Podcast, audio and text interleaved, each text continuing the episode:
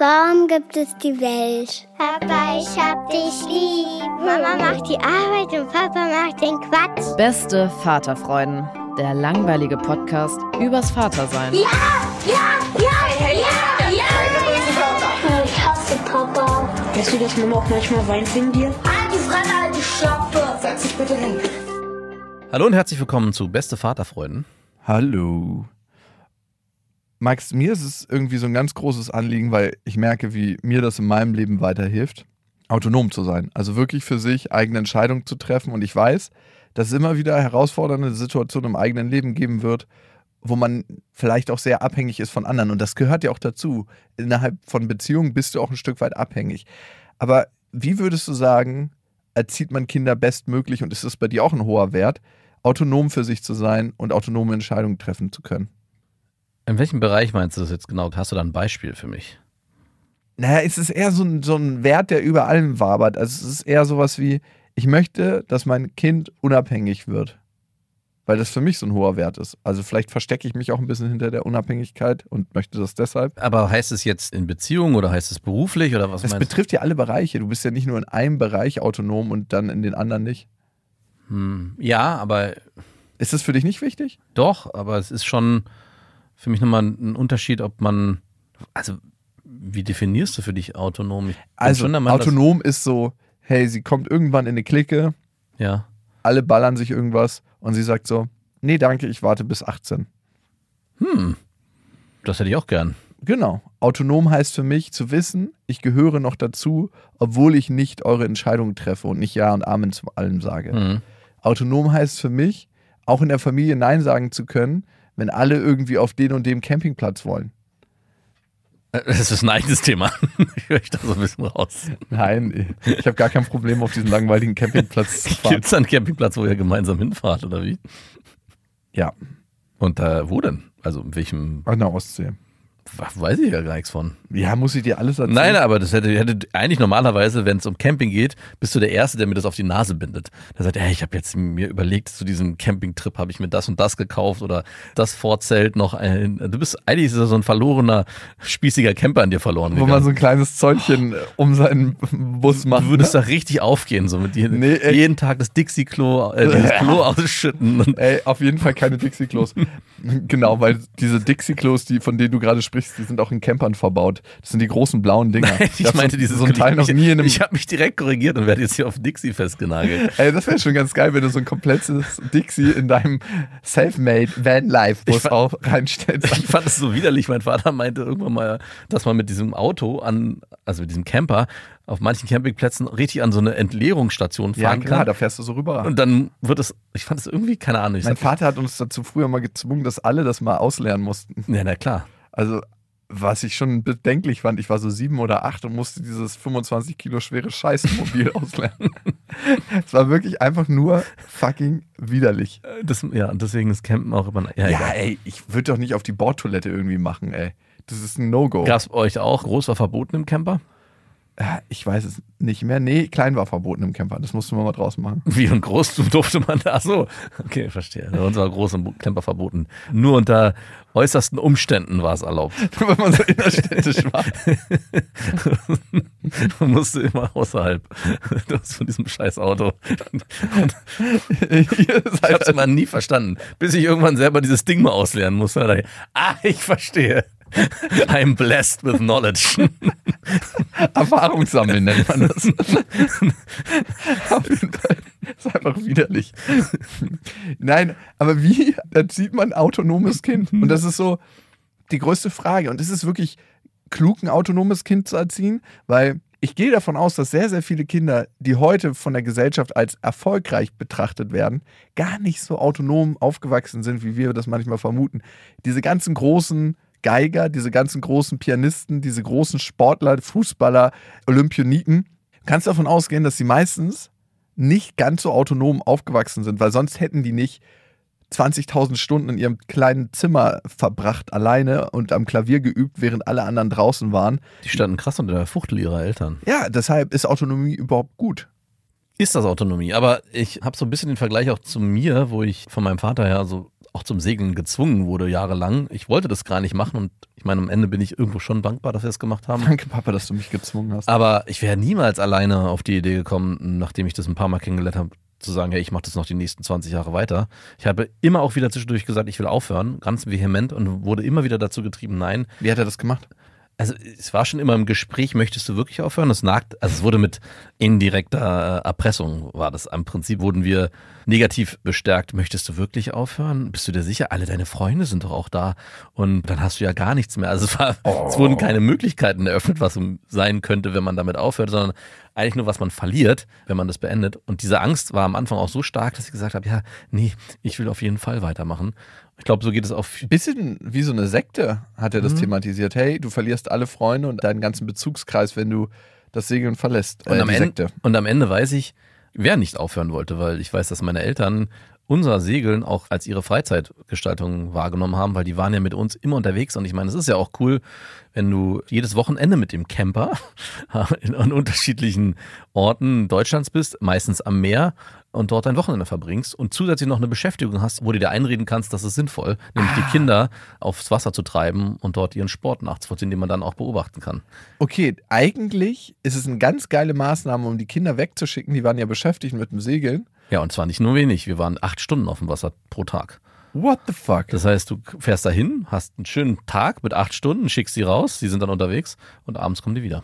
Kannst ruhig irgendwie knattern im Wohnmobil. Mhm, Wahrscheinlich. Oh, äh, Wir haben da immer geknattert. mit Sicherheit. Und die Kinder waren ja auch die ganze Zeit Danach besch- so K.O., dass sie sofort entweder so. K.O. und die meiste Zeit auch beschäftigt mit ihren Freunden, was dann ja wieder cool war. Und eigentlich war das Coolste am Segeln eben die Zeit nach und vor den Regatten, weil man da mit seinen Kumpels unterwegs war. Und man muss ja natürlich auch sagen, es braucht erstmal so eine Rampe, bevor du dich für Klar. ein Thema wirklich interessierst. Das Ja. heißt, du musst vielleicht auch ein bisschen gezwungen werden dazu, bis so ein eigenes intrinsisches Interesse sich aufbaut. Ich kenne es bei manchen Sachen von mir. Mein Vater hat angefangen zu snowboarden Mhm. Und dann dachte ich auch, ja, ich möchte das mal ausprobieren. Ja, ne? Und wenn du heute guckst, zum Beispiel, ich mache ja den Podcast fürs Museum für Naturkunde, ne? Ja. Beats and Bones. Da gibt es übrigens auch noch den Kinderpodcast, Süßes oder Saurier. So, genug Schleichwerbung. Auf jeden Fall, die meisten Experten, die da zu mir kommen, wenn ich die frage, was haben deine Eltern gemacht, so im Off-Gespräch, dann sagen die, dass sie auch in irgendeiner Weise damit was zu tun haben. Klar. Weil du sich sonst wahrscheinlich originär nicht ganz so krass für irgendein Krötenthema interessierst. Aber wenn du dann einsteigst und denkst so, Alter, was ist das für eine krasse Welt und wie faszinierend ist das? Das merke ich ja schon immer, wenn ich mit denen die Gespräche führe. Mhm. Da merkst du, alter Schwede, was geht ab hier? Und deswegen, das, was dein Vater gemacht hat, die Rampe herstellen, Ja. gar nicht schlecht. Aber Super wie, wichtig. wie lange sollte man sein Kind dazu zwingen? Also die Frage stelle ich mir auch regelmäßig bei meinen Kindern. Wie viel sollte man vorgeben, damit sie das kennenlernen und ab welchem Punkt sollte man sich rausziehen und hoffen darauf, dass das intrinsische Interesse groß genug ist, dass sie von alleine weitermachen. Und da gibt es auch bei meinen beiden Kindern zwei gute Beispiele. Meine, meine Tochter, die reitet, die ist natürlich nicht nur intrinsisch motiviert, mittlerweile schon sehr stark, weil sie da einfach sehr viel Spaß dran hat. Und mein Sohn spielt Fußball und da ist das intrinsische Interesse nicht wirklich hoch. Also er hat danach zwar immer Spaß und sagt auch, ja, hat Spaß gemacht, aber es ist davor schon eigentlich eher ein Hey, und da erlebe ich mich so ein bisschen wie mein Vater damals, wir gehen jetzt zum Fußball. Also das ist, ist einfach so, das wird gemacht. Hier wird ein Sport in der Woche, ein Sport die Woche haben wir bei beiden Kindern, den sie machen sollen. Und ich habe jetzt auch noch keine anderen großen Alternativen, wo ich sage, hey, das ist vielleicht besser oder da wird es anders sein. Und natürlich frage ich mich, wie viel sollte man als Eltern dazu tun, dass die Kinder dorthin gehen und ab welchem Punkt sollte man sie eigenständig entscheiden lassen. Wobei ich bei meinem Sohn dann weiß, dass er nicht mehr Fußball spielen würde. Man würde gar keinen Sport machen. Er würde wahrscheinlich gar keinen Sport mehr machen, sondern mit mir dann eher irgendwelche Spiele spielen wollen. Und das ist natürlich auch nicht das, was ich die ganze Zeit will. Das macht mir natürlich auch Spaß, aber ich möchte ja. Du bist ja eigentlich ein Segelvater, der Ich- sein Kind raus aufs Wasser schicken möchte. Eig- Eigentlich bin ich ein Segelfahrer, der sein Kind aufs Wasser schicken möchte. Und ich habe auch überlegt, guck mal, das ist auch total schade, weil ich habe ja so lange gesegelt und dann ein krasses Skillset mir angeeignet, wo es eigentlich schade ist, dass ich das nicht weitergeben kann. Also dass ich So, ne Mann? im Prinzip kennst du das ja vielleicht auch, dass wenn du deiner Tochter was Neues zeigst, was du selber gut kannst, wo du selber Spaß dran hast, Wir kämpfen jetzt immer gegeneinander, wir machen Kampfsport. genau, dass sie eine Ringerin wird, dass du da Dinge weißt, wo du auch Spaß dran hast, dieses Wissen zu teilen. Und dieses ganze Wissen würde einfach versiegen, wenn ich das meinen Kindern nicht beibringe. Und auf der anderen Seite möchte ich aber mit denen eben nicht diese ständigen Wochenenden haben, wo ich mit meinen Kindern unterwegs bin und meine ganze Freizeitgestaltung sich nur darum dreht. Darauf habe ich eigentlich gar keinen Bock. Aber es gibt beim Segeln auch schwierig so einen Mittelweg. Das ist so ein bisschen das Problem. Auf der anderen Seite und vielleicht auch das nochmal zur Autonomie, erlebe ich bei meiner Tochter, dass sie viele Dinge, die sie anfängt, sehr gut kann. Also es ist jedes Mal so, dass ich denke, wow, das kannst du auch noch gut. Jetzt hat sie selber sich gewünscht, Klavier zu spielen. Jetzt hat sie einmal die Woche Klavier und sie steht wirklich jeden Morgen um 6 Uhr auf und übt eine halbe Stunde eigenständig Klavier. Und jetzt hat sie einmal pro Woche so eine Lehrerin, die eine Dreiviertelstunde kommt und ich habe mich mit meiner Frau auch darüber unterhalten, sollten wir das mehr fördern? Also sollten wir vielleicht auch dort ihr die Möglichkeit geben, nicht nur du machst es so nebenbei und es macht dir Spaß, was ja gut ist, sondern sollte man da vielleicht auch noch mehr Antrieb von außen Ja, reinbringen. voll gut. Aber ich weiß halt auch nicht. Vielleicht Unterhaltet ihr euch doch da mal mit der Mama von Lang Lang. Mhm. Die hat ja ihren Sohn, glaube ich, relativ gut gefördert in Sachen Klavierspielen. mit Sicherheit.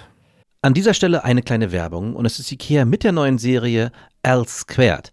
Max, erinnerst du dich noch, als bei dir das Nest eingerichtet wurde?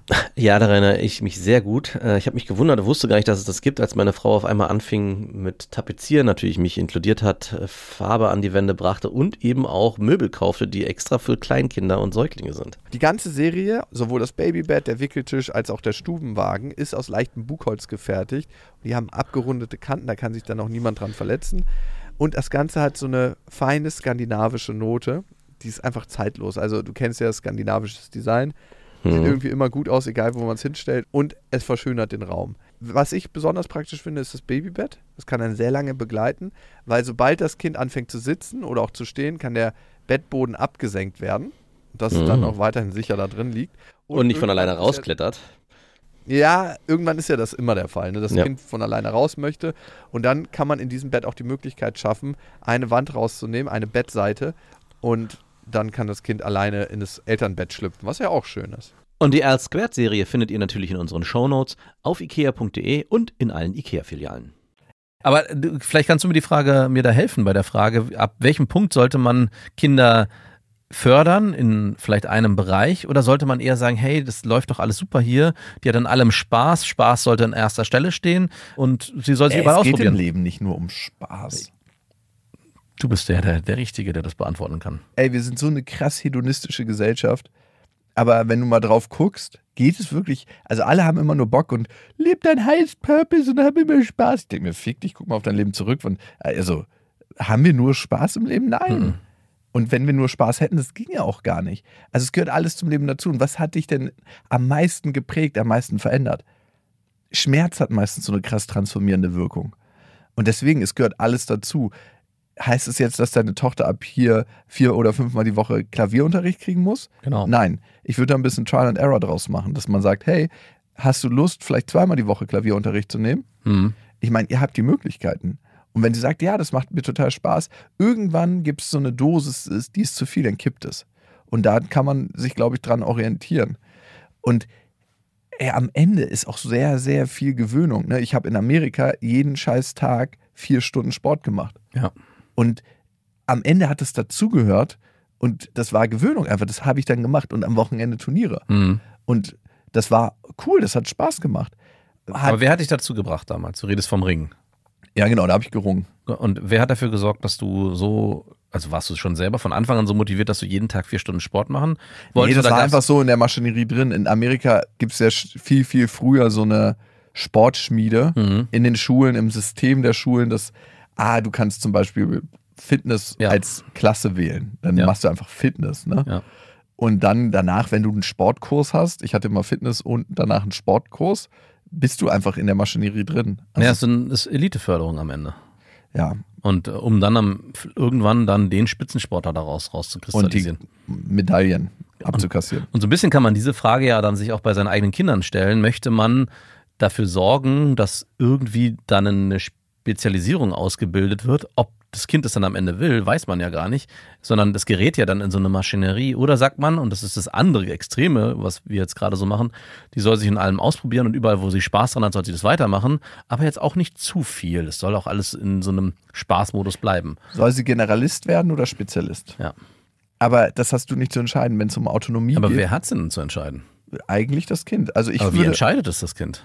naja, wertschätze sie für das, was sie gerne macht, was ihr entspricht und nicht was deins ist, was du in ihr siehst, sondern was ihr entspricht. Ja, aber das machen wir ja. Ja, dann ist doch alles gut. Aber also, du hast für dich nicht so einen inneren Scheidepunkt, wo du sagst, okay, ich meine, das, auch meine Tochter, die jetzt schon sieben ist, kann das ja noch gar nicht überblicken. Also es, er meint, denkt, was ist denn das für eine Überheblichkeit? Denkst du, du kannst das Leben überblicken? Nee, aber ich kann schon, glaube ich, einschätzen, dass ich sage, wenn man ihr jetzt den Weg ebnen würde, in einem Bereich sich zu spezialisieren und da besser zu werden. Hey, du glaubst doch nicht wirklich.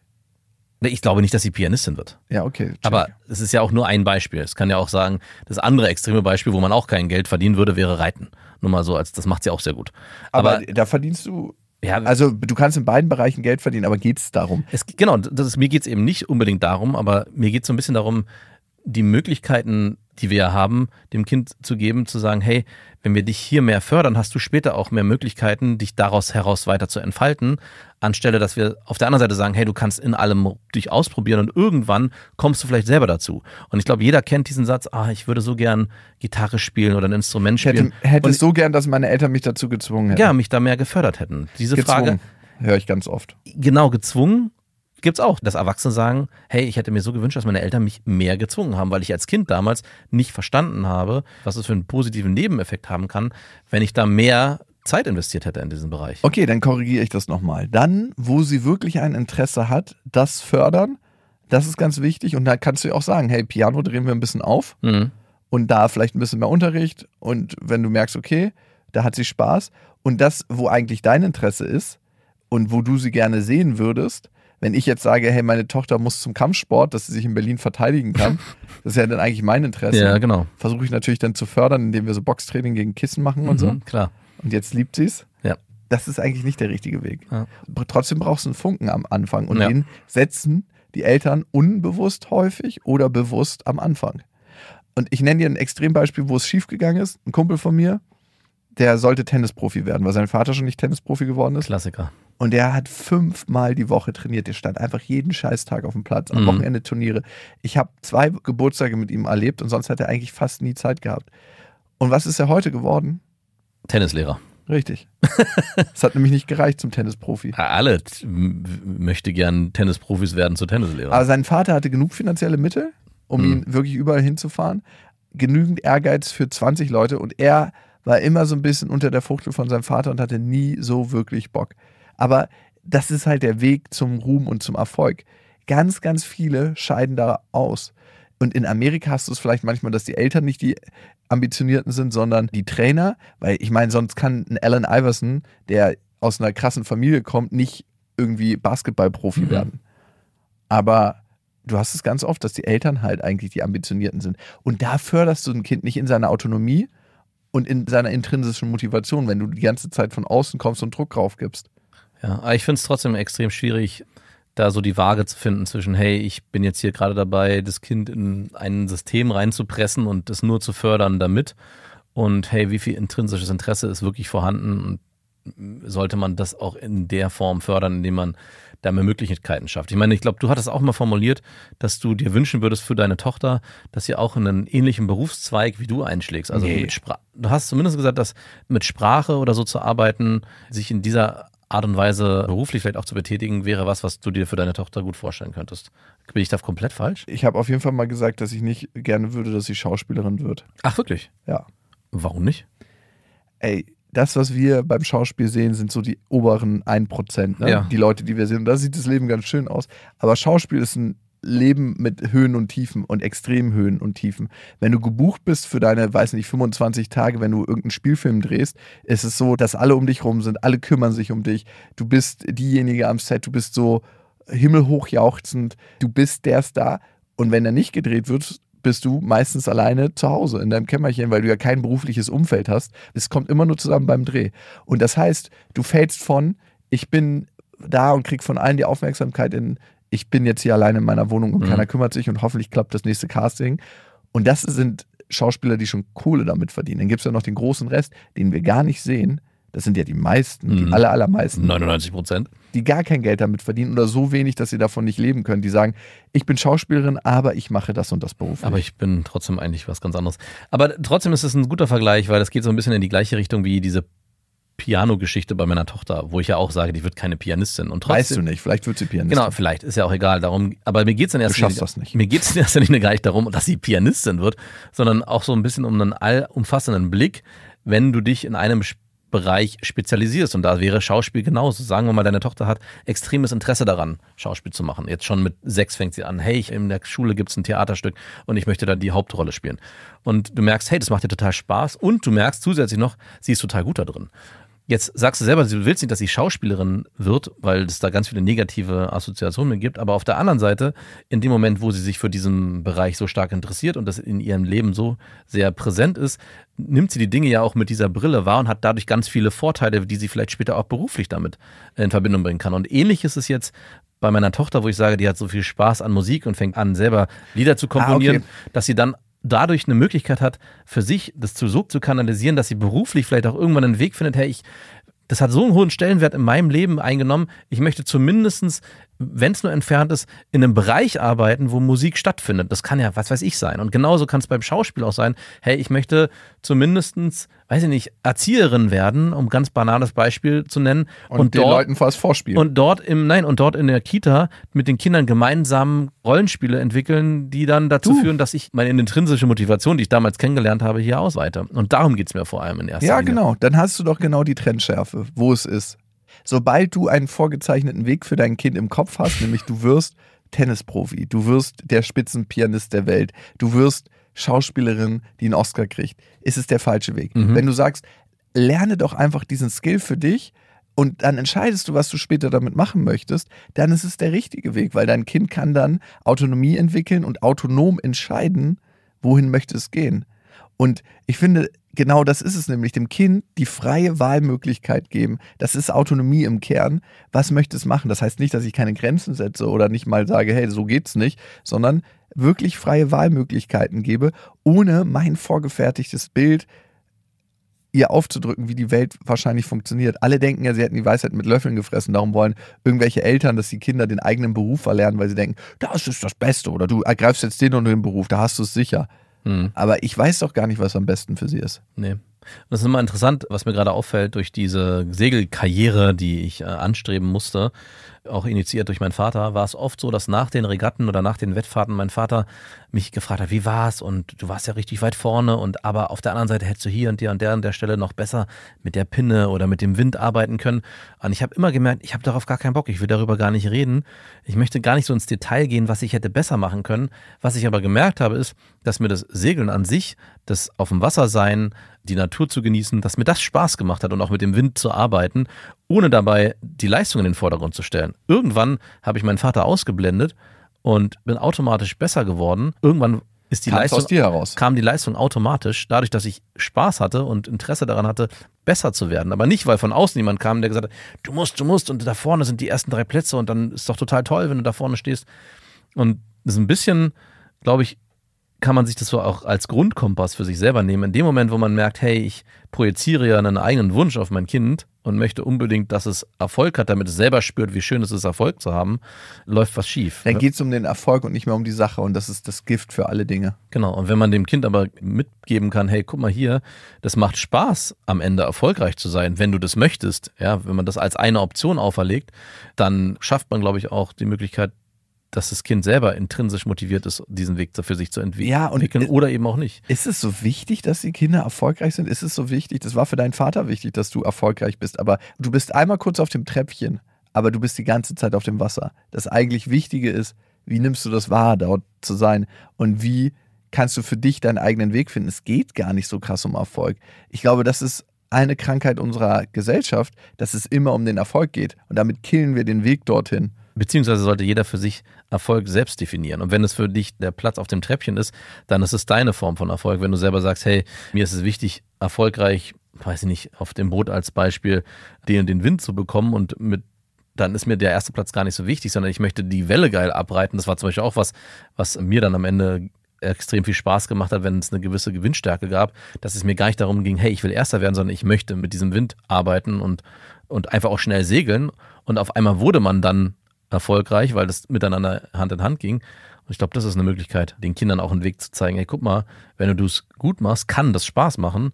Wenn du aber Spaß daran hast, das nicht gut zu machen, sondern einfach nur für dich hinzudüdeln, ist das auch völlig okay.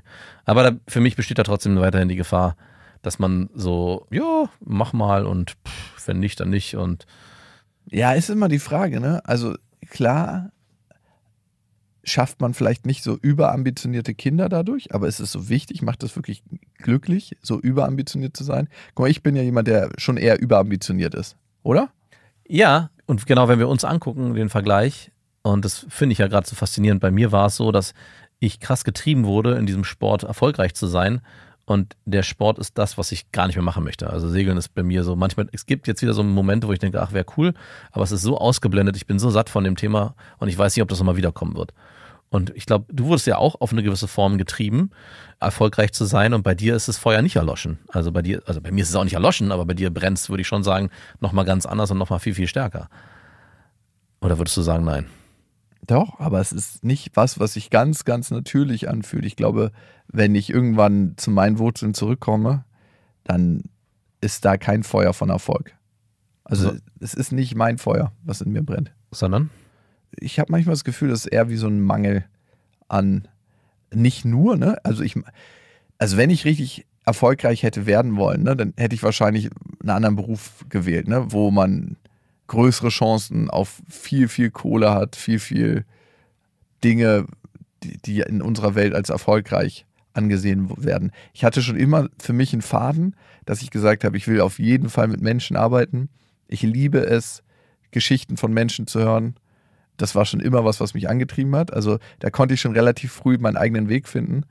Aber natürlich war Erfolg auch immer ein Faktor in meinem Leben. Mhm. Und ey, mein Vater hat mir auf jeden Fall durch seine Art die Hölle heiß gemacht. Aber es war nicht so, dass es so war, so, ey, du musst erfolgreich sein. Aber in jeder kleinen Nuance und in jeder kleinen Note, die in den Zwischentönen kam, Mhm. war Perfektionismus, war Exzellenzstreben, war solange besser möglich ist es gut, nicht gut genug. Ich glaube, so im Wesentlichen war der Unterschied, dass dein Vater dir nicht erreichbare Ziele gesetzt hat, fast nicht erreichbare Ziele und damit die Messlatte so hoch gesetzt hat, dass du dich extrem anstrengen musstest, diese zu erreichen. Und mein Vater hat mir sehr erreichbare und sehr konkrete Ziele jetzt im Bereich Sport gesetzt, die ich aber so gar nicht erreichen wollte, sondern vielleicht oft auch vom Weg abgekommen bin und ganz andere Ziele für mich hätte haben wollen. Ja. Und vielleicht hat das bei dir aber auf der einen Seite zu einer härteren Fokussierung auf Ziele gesetzt und bei mir eher zu so einem Gefühl, hey, wenn alles passt irgendwie, dann bin ich auch happy. Und ich brauche gar nicht da hinten die Fahne unbedingt zu erreichen. Und wenn das passiert, dann freue ich mich, aber es ist jetzt nicht mein Fokus. An dieser Stelle eine Werbung und es ist Thermomix. Ich meine, Thermomix kennt eigentlich jeder, nur weiß man immer nicht, was der alles kann. Das ist wirklich krass. Also für mich ist er richtig, richtig gut, wenn ich Soßen mache.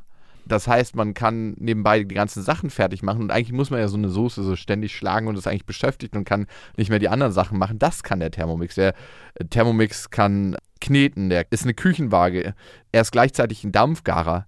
Und der kann auch alles, von Kaffee kochen bis morgens meine Achai Bowl, äh, Brei für die Kinder, aber auch zum Kuchen backen oder auch mal einen Fitness-Shake machen. Das ist auch sehr easy. Also es ist wirklich ein absolutes Multitalent und übernimmt vor allem die lästigen Aufgaben, wie du es gerade gesagt hast, und ständiges Umrühren oder Aufpassen, dass was nicht anbrennt. Das macht ja alles automatisch. Und man kann vor allem auch sehr gesund mit dem Thermomix kochen, weil man kann Sachen, wie gesagt, sehr schon garen und das finde ich total gut. Was ich noch sehr praktisch finde, ist, es gibt nicht nur den Thermomix, sondern auch über 90.000 Rezepte im digitalen Rezeptportal Cookie-Do, weil man ja doch sonst so tendiert, immer seine gleichen Klassiker zu machen und das lädt einfach ein, um zu stöbern und zu schauen, was möchte ich dann noch machen. Es ist egal, ob schnelle Alltagsküche oder die Sterneküche für zu Hause, es geht alles mit dem Thermomix. Also man spart Zeit, es ist äh, für die ganze Familie bestens geeignet, das Gerät.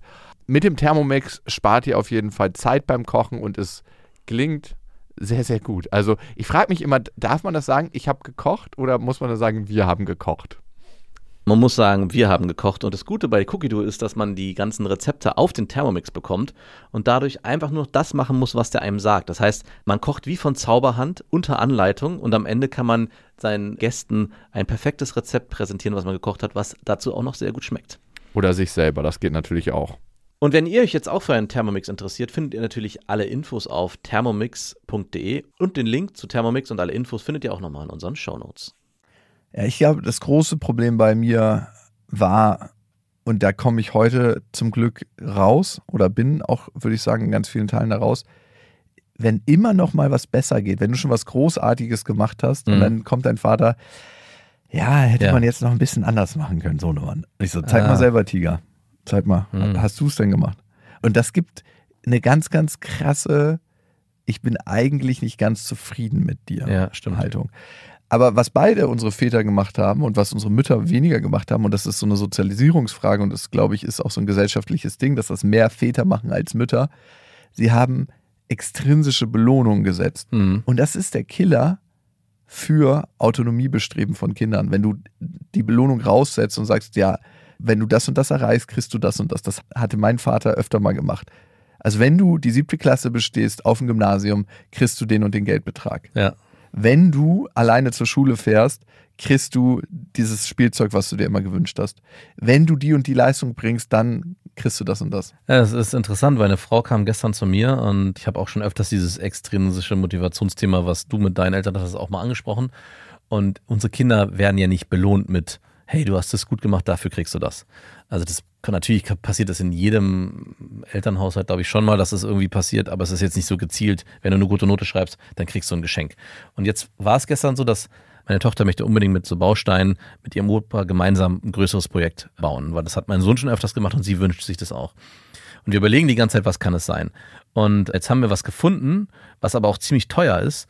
Und da kam sie gestern auch zu mir, hey, können wir das ihr jetzt einfach so schenken und sollten wir das vielleicht auch in Beziehung setzen dazu, dass sie in der Schule so gut ist? Ich meine, wir machen das ja nicht so, dass wir sagen, hey, wenn du gut in der Schule bist, kriegst du was, aber davon auf der anderen Seite mal trotzdem was belohnen, ohne dass man das vorher in Aussicht gestellt hat. Aber wir hatten jetzt gesagt, hey, normalerweise gibt es ja keine Geschenke so einfach zwischendurch, vor allem nicht so große, aber wir wollten einfach mal dir zeigen, wie toll wir das finden, wie gut du das alles machst und deswegen kriegst du das jetzt zwischendurch. Und ich musste da in dem Moment so krass an dich denken, dass ich dachte so, ey, eigentlich ist es so ein bisschen das, was dein Vater mit dir gemacht hat, auf einer ganz niedrigschwelligen Ebene. Ist es richtig? Ist es falsch? Sollte man das überhaupt in Verknüpfung setzen oder sollte man dann eher sagen, hey, hier bitteschön, du wolltest es ja haben? Auch die Frage, sollte man einfach jemanden überhäufen mit einem Geschenk, was gar keinen, keinen Anlass hat? Es war echt so ein kurzer Moment gestern, wo ich mir selber nicht sicher war, was ist hier der richtige Weg. Vielleicht wäre es der Weg gewesen, Wir haben es noch nicht gemacht, wir haben noch alle Möglichkeiten. ah, okay, dass ihr Opa proaktiv auf sie zugeht und sagt, hey, ich habe den Wunsch gehört, dass du auch gerne mal mit mir ein Projekt machen möchtest und ich würde das gerne auch mit dir machen. Vielleicht können wir zusammen was aussuchen Mhm. und vielleicht kannst du mir zweimal im Garten helfen, dass wir uns das zusammen leisten können. ja. Also was ich schon wichtig finde, ist, dass Dinge ihren Wert haben und dass man nicht einfach Sachen aus dem Internet holen Genau. kann, ohne dass es irgendwie eine Verbindung gibt. Ja. Das heißt, in unserer Gesellschaft, so ist es ja, und auch in allen Kulturen, dass man meistens etwas tun muss für Dinge, damit sie passieren. Ja. Und das finde ich ist schon ein recht großer Erziehungsmehrwert. Aber das ist so eine wildfremde Verknüpfung zu sagen, weil du so gut bist in der Schule, darfst du das mit deinem Opa machen. Naja, das würden wir dann auch nicht mit dem Opa verknüpfen. Aber das ist interessant, dass du sagst mit dem Verknüpfen von Leistung zu einem Geschenk, weil mein Sohn wollte unbedingt so einen Lego-Roboter haben. Und ich meinte so, das kaufen wir nicht einfach so zwischendurch. Und es steht jetzt auch kein Geburtstag an, etc. Aber er hat Taschengeld. Und wir haben letztens auch bei Kleinanzeigen Sachen verkauft. Das habe ich auch mit ihm zusammen gemacht. Und er ist jetzt so scharf darauf, all seinen ganzen Hausrat zu verkaufen. Er möchte am liebsten alle seine Spielzeuge verkaufen, um mehr Geld zu haben. Ist vielleicht auch nicht in die richtige Richtung gegangen. Aber ich meinte dann, hey du, wenn du das unbedingt haben möchtest, du hast ja Taschengeld, das kostete 30 Euro. Wir können ja mal zu Oma gehen, da stehen die Taschengelddosen und gucken, wie viel Geld du hast und ob du das leisten kannst. Und dann nehmen wir das mal weg und kaufen es dann. Ja. Und genau das haben wir gemacht. Hatte so 138 Euro. 138 fucking 30 Mhm, Euro? Es ist ein bisschen was zusammengekommen bei ein den Rich Kid, ey. das ist ein Rich Kid, ja, genau. Er dachte übrigens, er hätte 800 Euro und wollte die ganze Zeit protestieren, dass es zu wenig sei. Und habe dann aber ganz, habe diese Geldscheine auf dem Tisch ausgelegt und habe gesagt, weil für den ist ja ziemlich abstrakt, wenn ich sage, von 138 gehen jetzt 30 runter. Und habe ihm dann gesagt, nimm die mal weg, weil die sind dann auch nicht mehr deine. Und meinte, ja, ja, das ist okay und habe die dann genommen und hatte dann im nächsten Moment überlegt, stecke ich die jetzt wieder in die Spardose, was soll, was soll ich mit diesen 30 Euro? Und habe mich nee, aber nee. dann dagegen entschieden und gesagt, nee, nee, das soll genauso bestehen bleiben, weil er selber ja auch merken soll, es wird weniger und vielleicht ist es irgendwann auch komplett weg. Und das fand ich, fand ich eigentlich ganz schöne Gedanken, dass man so auch, glaube ich, Werte im Sinne von Geldwerten besser vermitteln kann, wenn sowas kommt. Soll ich jetzt diesen Baumwollschein nehmen, mit dem ich gar nichts anfangen kann? Oder irgendein geiles Spielzeug? Ähm, ja, okay. Ich merke, was du meinst. Es gibt ja aber auch die Situation, wenn wir von Autonomie und Kindern sprechen, dass es Dinge gibt, die wir entscheiden müssen. Ne? Also meine Tochter, wenn die jetzt zum Beispiel alleine zur Kita fahren wollen würde mit ihrem Fahrrad, dann müsste ich sagen, nein, das geht nicht. Hm. Und ich glaube, bei solchen Sachen ist es super wichtig, dass wir es nicht einfach nur entscheiden, sondern dass wir mit unseren Kindern in Dialog gehen und sagen, wir begründen das. Klar. Warum ist es so wichtig? Und da muss man sich dann halt auch die Zeit nehmen. Manchmal ist es zwar mühselig, aber ich habe den Eindruck, dass das was ist, was in unserer Generation mehr aufkommt, dass früher einfach nur, weil ich das sage, so ohne Diskussion Dinge einfach durchgedrückt wurden. Ja. Also in meiner Familie war das schon manchmal so. Ja, weil es auch anstrengend ist, sich immer auf Boah, Augenhöhe zu begeben und Sachen auszudiskutieren und gemeinsam zu besprechen. Fucking mühselig. Da gibt auch heute noch die Situation, dass ich sage, ja, es ist jetzt so. Darum. Selten, aber klar, passiert. Und ich glaube, es ist auch völlig legitim. Es darf auch mal sein. Ab und zu darf auch mal so ein blödes Darum um die Ecke kommen. Ja. Aber das sind, glaube ich, gute Faktoren, ne? wie wir autonome Kinder erziehen. Also einmal, Schwierig nur, wenn dein Sohn oder zumindest mein Sohn darum und warum nicht unterscheiden konnte und immer nur warum verstanden hat und nicht bei auf jedes darum, was ich gesagt habe. Ich habe doch gerade selber gefragt, warum. Warum sagst du jetzt auch warum? Ich habe eine Zeit lang schlecht gehört. Das war, das war so ein richtiger Spiegel, der einem mir vorgehalten wurde. Ja, stimmt, er hat recht. Darum ist keine Antwort und warum äh, kann man ewig weiterspielen. Naja, ja, aber er hört jetzt wieder besser, oder? Er hört jetzt wieder richtig gut an. Sehr gut. Also nochmal zusammengefasst, was fördert die Autonomie bei Kindern und bei uns selber auch, ne? Mhm. Wenig extrinsische Belohnung. Das heißt, für dich war es ja beim Segeln auf dem Wasser sein, das genießen und nicht darüber zu diskutieren, okay, wie wirst du jetzt Erster? Es ist nicht das Ziel, auf dem Wasser zu sein, es ist das Ziel, auf diesem fucking Podest zu sein. Also wenig extrinsische Belohnung bis gar keine. Wenn wir Entscheidungen selber treffen müssen, also ohne unsere Kinder, dann diese gut begründen. Kinder für das sehen, was sie sind, ne? Und nicht für das, was wir von ihnen wollen. Also nicht, dass wir wollen, dass unser Kind Tennisprofi wird, sondern wenn sie wirklich gerne Tennis spielen, sie in dem fördern. Mhm. Und es ist einfach so, auch wenn es mühselig ist, gar nicht so viele Entscheidungen abnehmen, sondern auch Kinder Entscheidungen selber treffen lassen. Ja, alles besprechen. Alles besprechen. Ah, so kleine Diskussionskids erziehen. Das Lustige war, auf Tour hatten wir ein paar, die sich irgendwie verirrt hatten und vom beste Vaterfreunden kamen. Stimmt, und man, ja. okay, das ist, was ist das jetzt hier, das Klientel? Aber die waren natürlich auf der beste Freundinnen-Tour. Es war sehr schön, euch dort auch zu sehen. Liebe Leute, wenn ihr diesen Podcast gerne hört, empfehlt ihn doch gerne auch weiter. Also wir hatten jetzt meistens, dass Männer diesen Podcast irgendwelchen Dates weiterempfohlen haben.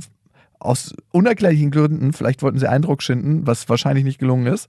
Aber wir finden es richtig gut, dass ihr diesen Podcast weiterempfiehlt. Und es gibt bei Spotify, habe ich letztens gesehen, eine Sternbewertung, wo man Mhm. wirklich einfach nur auf einen Stern drücken muss. Da kommt natürlich der innere Local Guide in mir hoch, der auch gerne mal Sternbewertung gibt. Vielleicht habt ihr Lust, uns auch mal einen Stern zu geben. Ja, das wäre sehr, sehr schön. Vielleicht nicht nur einen. Auf, genau, gerne äh, so viel wie, wie ihr möchtet. Apple Podcast habt ihr die Möglichkeit und ja, hoffentlich hören wir uns beim nächsten Mal wieder. Bis dahin. Bis dahin. Das war Beste Vaterfreuden, eine Produktion von Auf die Ohren.